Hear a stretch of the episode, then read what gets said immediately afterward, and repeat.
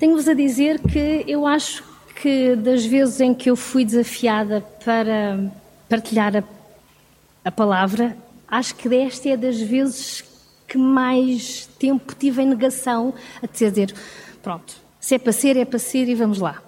Tive mesmo em negação a pensar, não, acho que vou telefonar ao Jonathan e dizer que ele deve se ter enganado, provavelmente, um, a mandar-me a referência bíblica.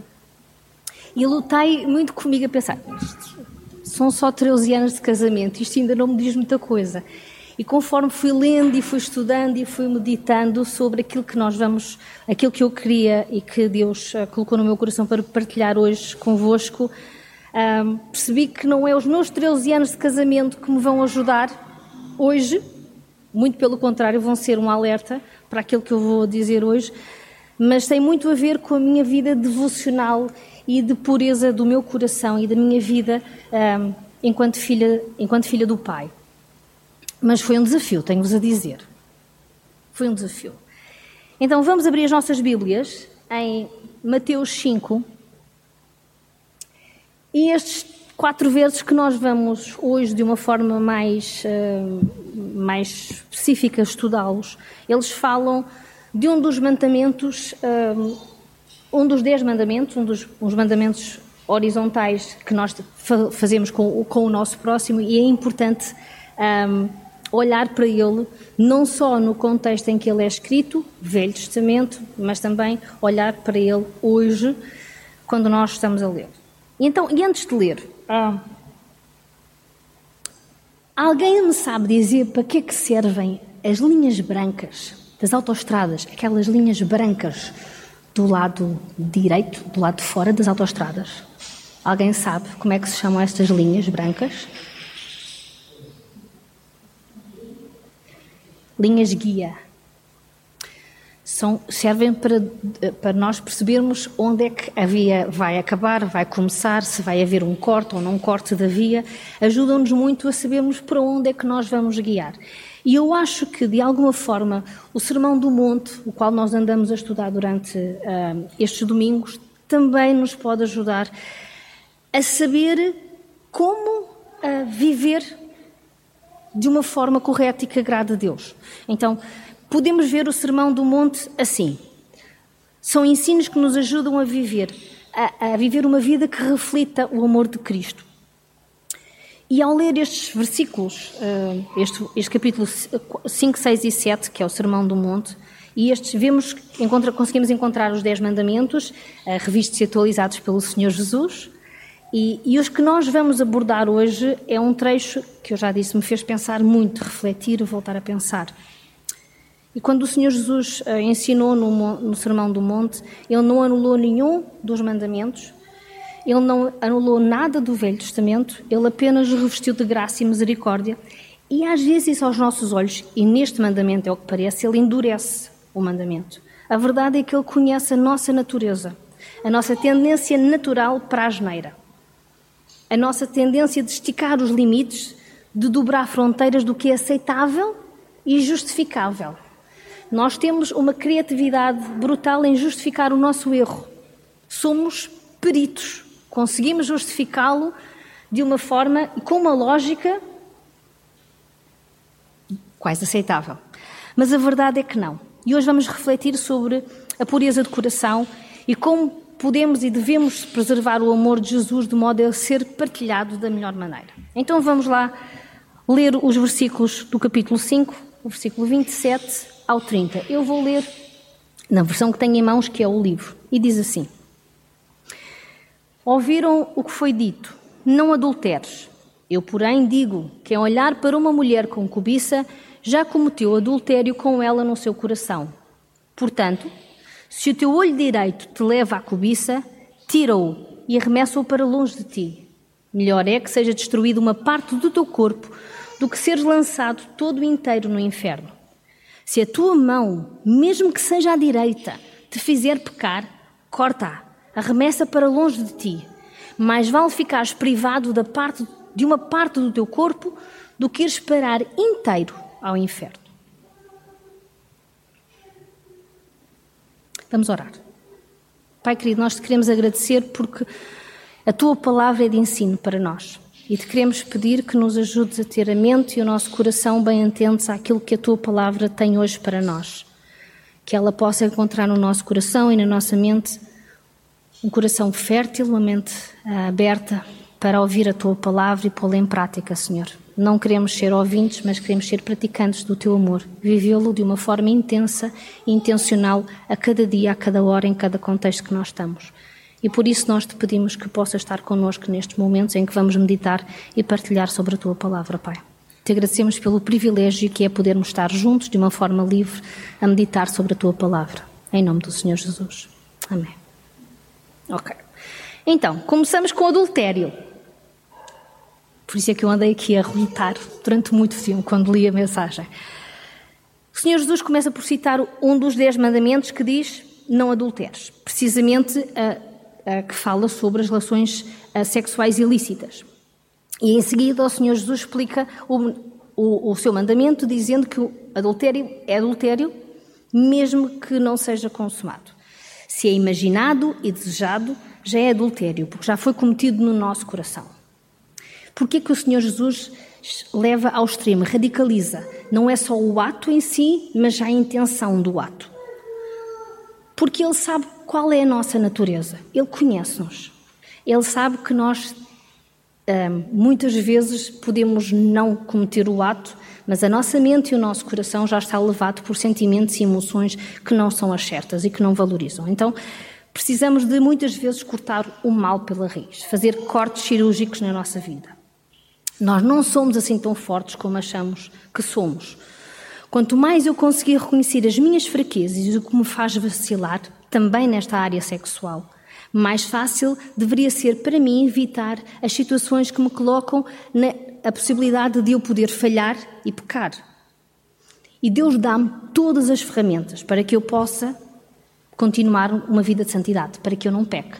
Ele dá-me a oração e dá-me comunidade, dá-me família, que me ajuda a caminhar numa vida de pureza e de santidade. O Senhor Jesus, mais à frente, fala sobre o olho.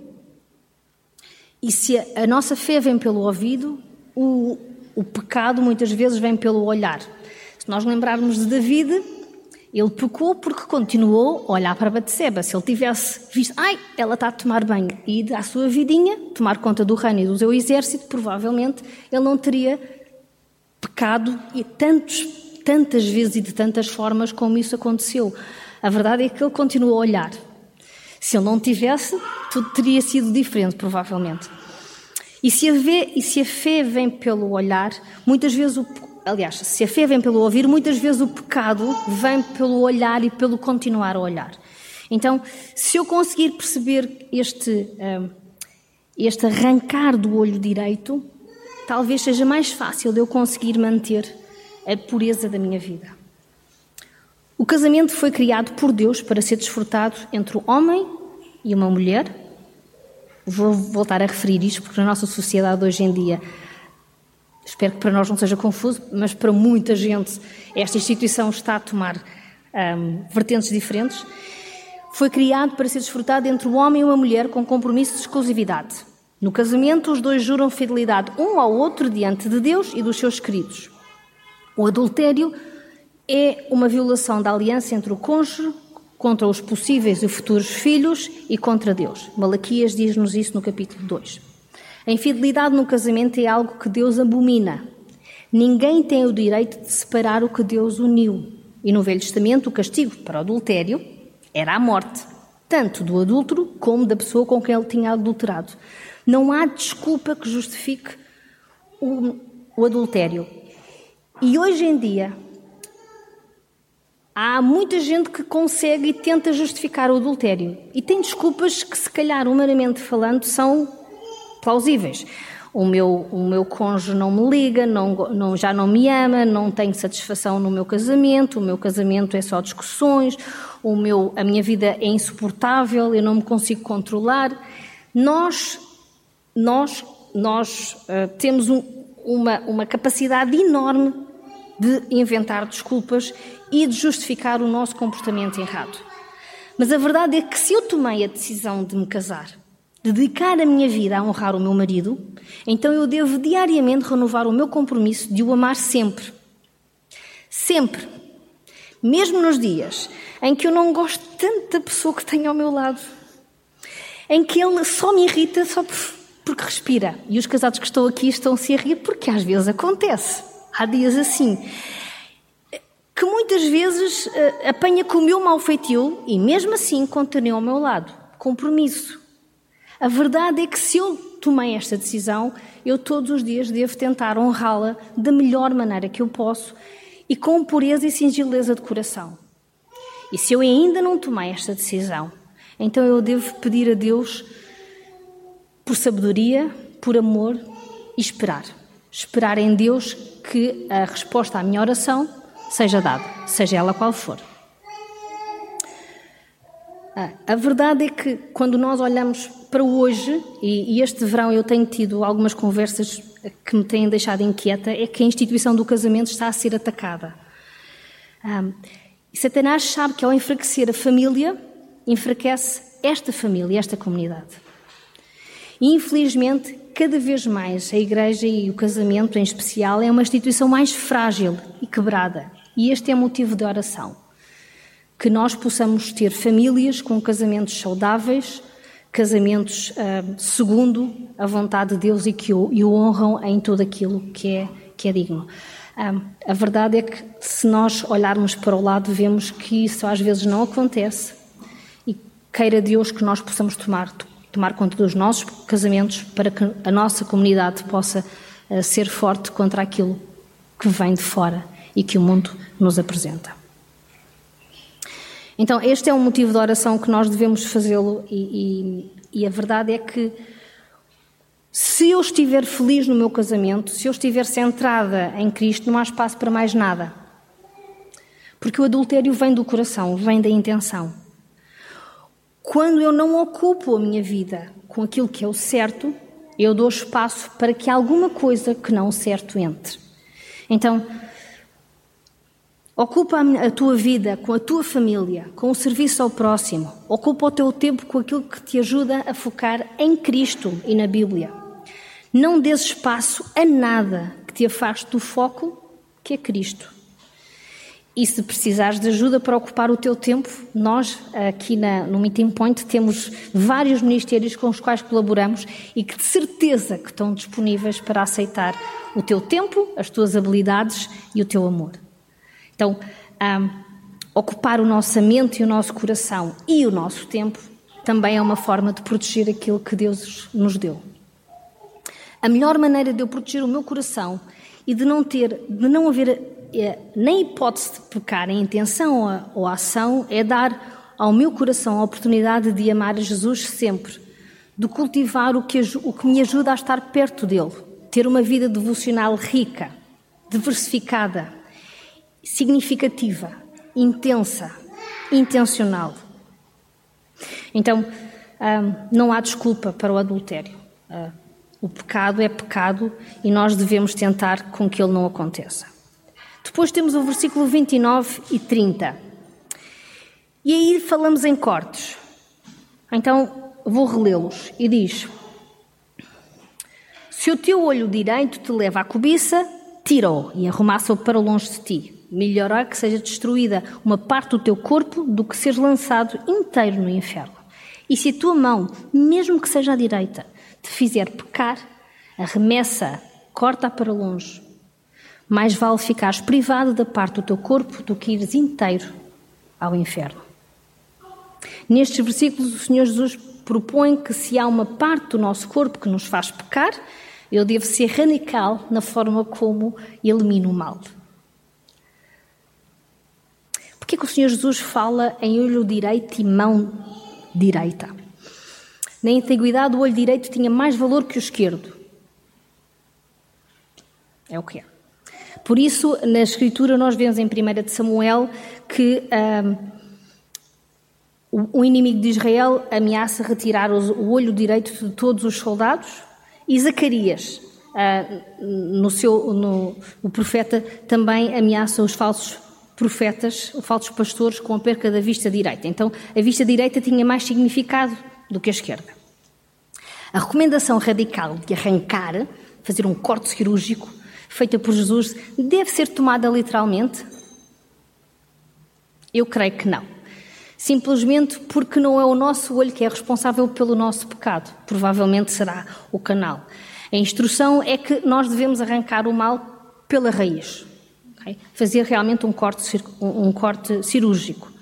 E um corte cirúrgico pode nos ajudar a, a, a permanecer em Cristo a viver uma vida de santidade neste mundo que está caído e cada vez mais, mais confuso em qualquer aspecto, em qualquer campo, especialmente esta sexualidade. Tudo é permitido, tudo é lícito, tudo e mais alguma coisa. A imaginação não tem limites. Se eu quero permanecer em Cristo, então eu, eu tenho que me lembrar que os meus olhos devem buscar uma santidade para que o meu comportamento seja reflexo do meu coração. Um coração que busca a Jesus todo o tempo. Cortar e arrancar a parte ofensiva é uma forma de dizer aos discípulos, a nós, que devemos lidar radicalmente com, com o pecado. Eu devo erradicá-lo da minha vida. A imaginação é um dom dado por Deus, mas se for alimentado, mal alimentado por lixo, vai ficar sujo. Todo o pecado muitas vezes começa com a imaginação. Então, se eu quero que a minha imaginação seja cheia de algo bom, de algo que vem de Deus, eu tenho que dedicar o meu tempo, o meu coração e, e a minha mente àquele que é bom, agradável e perfeito aos olhos de Deus. A alternativa está no, nos, nos versículos que acabámos de ler, ok? É o inferno. Então, o que é que eu devo fazer? Devo tentar limpar o meu coração de tudo aquilo que me desvia da vontade de Deus. Eu preciso de orar sem cessar. Eu preciso de orar para que Deus crie em mim um coração limpo, um coração que o busque. E muitas vezes eu preciso de ter atitudes que me ajudem a chegar a este coração. Então, um, para aqueles que me conhecem, sabem que eu, eu, gosto sempre de deixar algumas dicas de como fazer, algumas, algum, algumas ajudas. Então, tenho aqui algumas atitudes, uh, que algumas são bem radicais, que nos ajudam, alguns conselhos que nos ajudam a seguir as linhas guias da nossa vida a lembrarmos daquilo que é realmente importante e a tentar proteger o meu coração. Então, primeiro, das, um dos primeiros conselhos que eu tenho para nós é aceitar que os, os níveis elevados de Cristo são para o nosso bem. O Senhor Jesus é radical naquilo que, que nos diz. Não há cinzentos. É claro.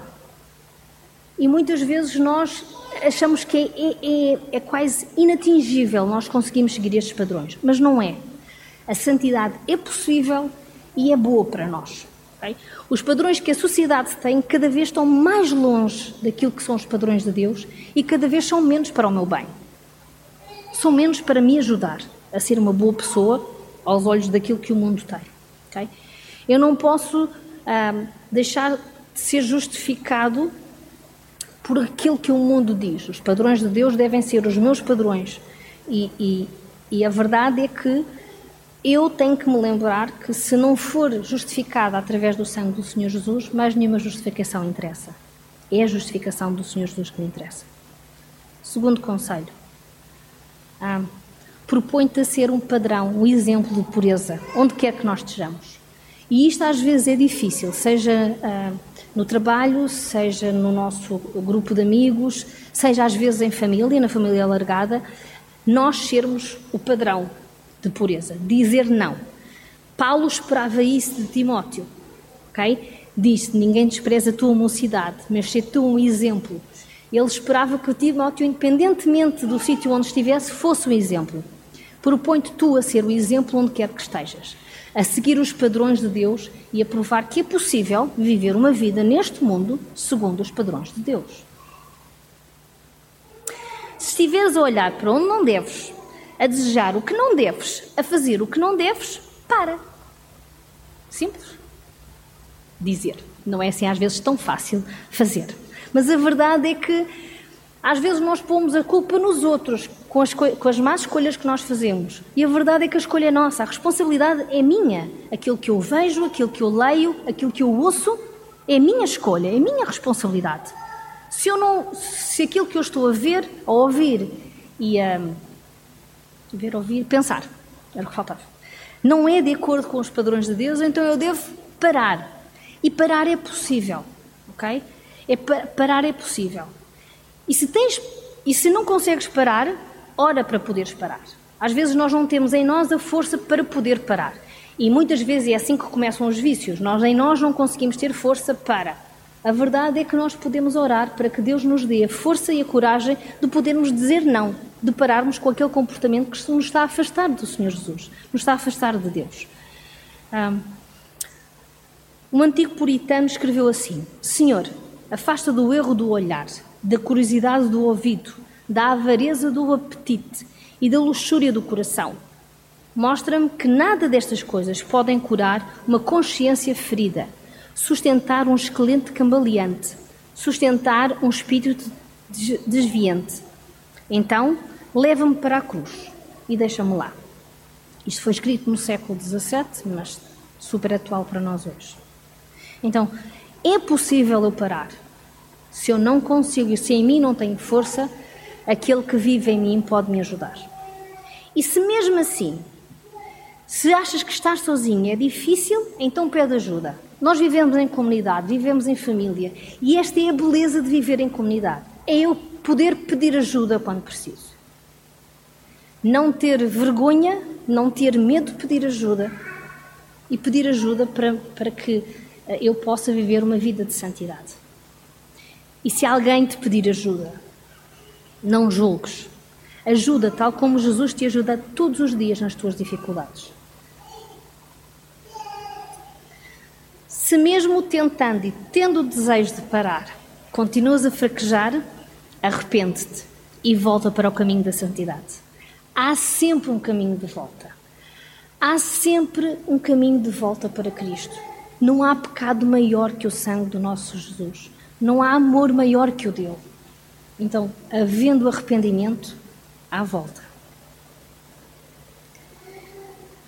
Se, se, se, tentes, se conheces as tuas hum, fragilidades, as tuas fraquezas, então evita situações que te põem uh, em dúvida. Então, se pecas diante da televisão, não assistas sozinho. Se a internet é a tua rede de perdição, navega na sala com os teus filhos ao lado. Se uh, pecas quando tens, quando encontras alguém na rua, olha para o outro lado. Se a presença do teu namorado sozinho te dá oportunidades para fazer o que não deves, não estejas sozinho com ele.